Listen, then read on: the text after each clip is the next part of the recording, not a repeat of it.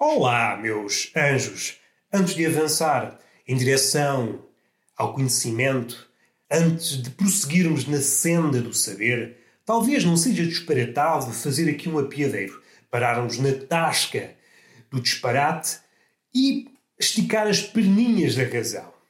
Anjo, esta palavra amiudades vezes lançada em direção a criaturas indefesas, nomeadamente bebés, crianças em flor, faz-se acompanhar muitas vezes essa pessoa, o pai, essa pessoa próxima. O pai é uma pessoa próxima. E depois há o pai distante que. O pai distante já não é bem uma pessoa próxima. É uma pessoa próxima em teoria, mas na prática é uma pessoa distante. O que já nos leva aqui a duas leituras, mas não vamos por aí. O que nos interessa, para fins humorísticos, o que é que nos interessa? Uma pessoa próxima diz: Ai, meu anjo, direcionado a uma criança: Ai, meu anjo, tu és a melhor coisa do mundo.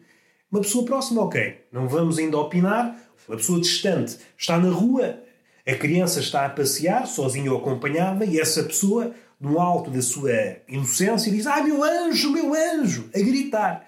Qual é a consideração que podemos tirar daqui? Não podemos tirar nada. Para já, esta pessoa eh, não está bem. Qual é a nossa primeira ilação a tirar daqui?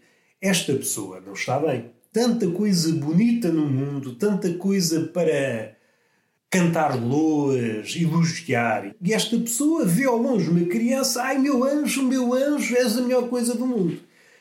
A não ser que estejamos diante de um pedófilo, aí a coisa justifica-se. É horrenda, mas justifica-se.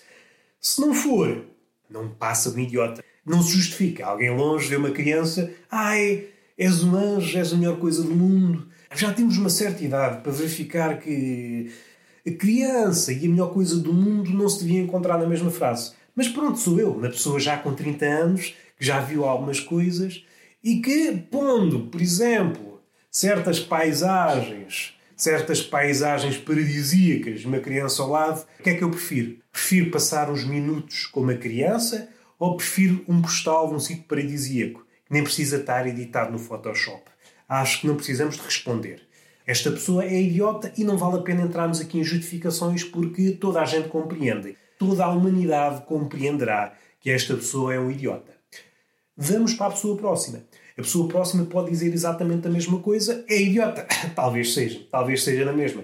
O que sucede é que, como não grita, provavelmente não grita, que há pessoas que vivem a vida a gritar, pessoas que, independentemente da situação, seja aflitiva ou seja, uma situação confortável, grita, a pessoa ah, é, sempre a gritar, a pessoa que aprendeu a falar com uma sirene dos bombeiros e acha que assim é que está bem. Não vamos interferir na forma de estar dessa pessoa.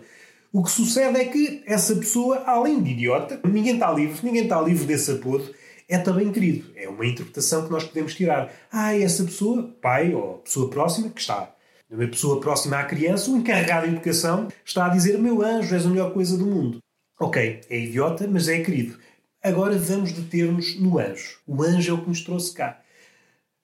À primeira vista, parece um elogio, mas vamos ser sinceros, vamos vestir a bata, não de padeiro, mas a túnica, o, o hábito do monge e vamos analisar as coisas de pessoa crescida. Há uma hierarquia e vamos esticar essa hierarquia para podermos pensar melhor as coisas. No sopé dessa montanha há o homem. No topo, no cume, há Deus. Para meio, há nove criaturas celestes. A primeira criatura, logo a seguir ao homem, é, exato, o anjo. Ou seja, este elogio que nos parece sobrenatural, a melhor coisa do mundo, é um anjo, afinal. Não, é logo a seguir ao homem. Vou elogiar-te assim, o que, é, o, que é, o que é que é melhor? O que é que é melhor que o homem? O anjo. Pronto. É pá, peca por escasso. Se queres elogiar, já não digo Deus, já não digo chamar a criança de Deus, porque nós sabemos como são as crianças, começam a ser besuntados com elogios e às tantas já não criam um rei na barriga. Quando sabemos está a criança com uma dinastia de reis na barriga. Está a dinastia, estão reis, estão príncipes, estão futuros reis, estão regicidas, tudo em batalha dentro da barriga, da pança da criança. E depois já é muito difícil vergar o feitio da criança. Não, não podemos ir por aí. Não vamos por aí, não vamos ser pretenciosos a esse ponto, mas se quisermos dar o ar da nossa graça, como é que está o ar da nossa graça? Apodando a criança de Serafim, o que está antes de Deus. Calha bem que é uma figura um pouco obscura que só aparece uma vez na Bíblia, se a memória não me sua no Isaías, no livro de Isaías, E é uma figura que, que arde no fogo divino, que arde pelo bem. Eh, aqui, se calhar, já é um bocadinho um esticar a corda.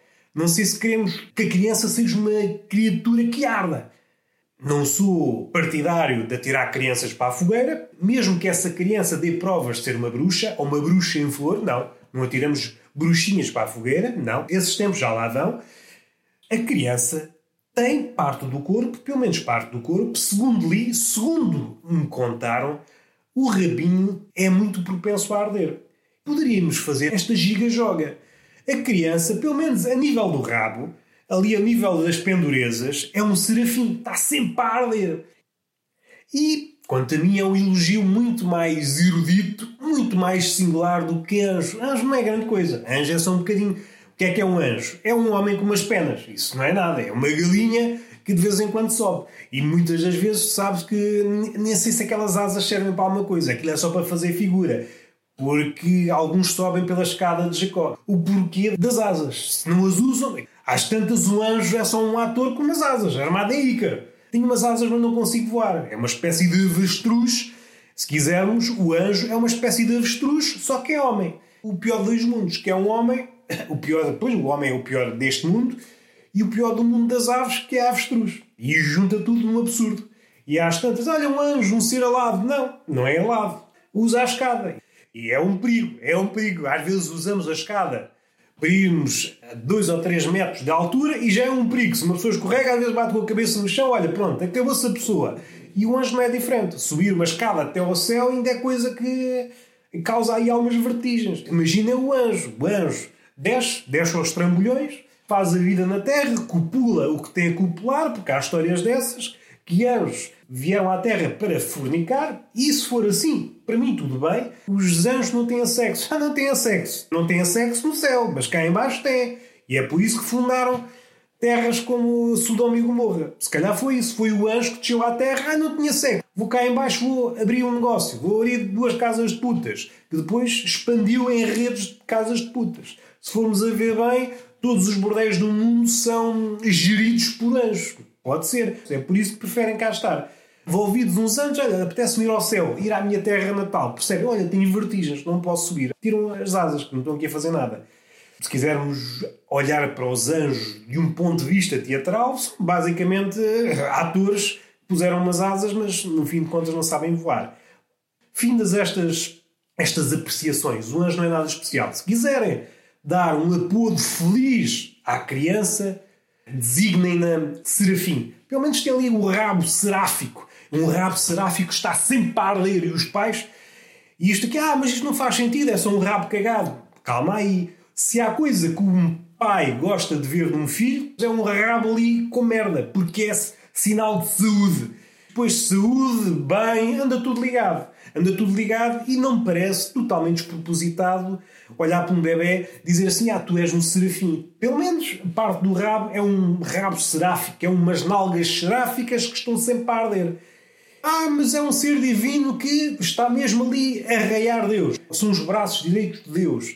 Hum, será que não é uma forma pouco elogiosa designar os braços direitos de Deus, criaturas que estão sempre cagadas? É pá, não sei. Não sei, mas a merda, a merda é o princípio da vida se calhar até faz sentido. Serafins, princípio da vida, merda, e a seguir, a seguir vida, Deus. Faz sentido. Pelo menos na minha cabeça faz. Vamos sumariar. Serafins é. Serafim, serafim. Saudade. Este, à parte totalmente propositado, eu estou a imaginar Deus.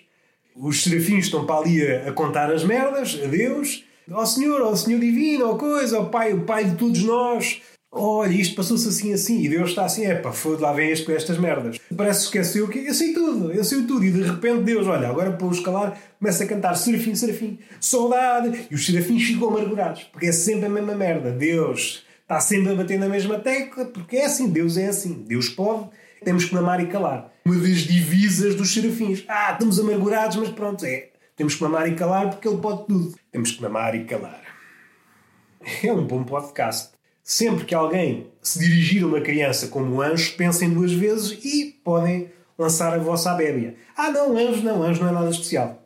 Se é para ser uma coisa desprezível, chamem homem à criança. É meu homem, meu homem, minha coisa desgraçada. Meu homenzinho, meu homenzinho. Pessoa que talvez não seja a melhor coisa do mundo porque já corri mundo, sou turista e talvez na hierarquia das melhores coisas do mundo não figures nas mil primeiras. O mundo está cheio de coisas bonitas e duvido que as crianças cheguem às mil primeiras. Vamos ser sinceros? Podem dizer isso à criança que a criança faz-lhe bem conviver com a verdade desde cedo. Não traz um futuro risonho, traz um futuro tristonho. Não és diferente, tu és igual a todos nós. Tu só não és um clone porque a clonagem ainda não é permitida, se não eras um clone. Bem vistas as coisas, és um clone porque és igual a todos nós, só que foste, foste feito tradicionalmente. Espero que guardes tudo isto na cabeça. É só para te mentalizar. Pensem nas coisas duas, três, as que puderem pensar. Evitam fazer figuras de parvo. Será que evitam? É uma pergunta que alguém lança. Se calhar também não evitam. A parvoíce está-vos no sangue. Todos os vossos genes, traduzidos em linguagem da verdade, significa parvoíce. É parvoíce, está em tudo o vosso ADN. E é por isso que o ADN é uma hélice. Está sempre a girar. Vocês são um helicóptero de parvoíce. A ciência pode não ir por aí, mas nós vamos por aí porque somos pessoas esclarecidas. Basta uma análise empírica do mundo para perceber, bom, há aí muitas hélices de estupidez e de parvoíce. E sempre que virem um rabo assado de uma criança, podem lançar-se, lancem este argumento que eu acabei de dizer, mas depois fujam, porque as pessoas podem interpretar isto como loucura. E vamos finalizar. Beijinho nessa bochecha roliça e palmada pedagógica nessas nádegas que estão sempre a pedir conhecimento. E é assim que nós gostamos. São são nádegas renascentistas que estão sempre disponíveis para todas as áreas do saber. E assim é que é bonito. Até à próxima.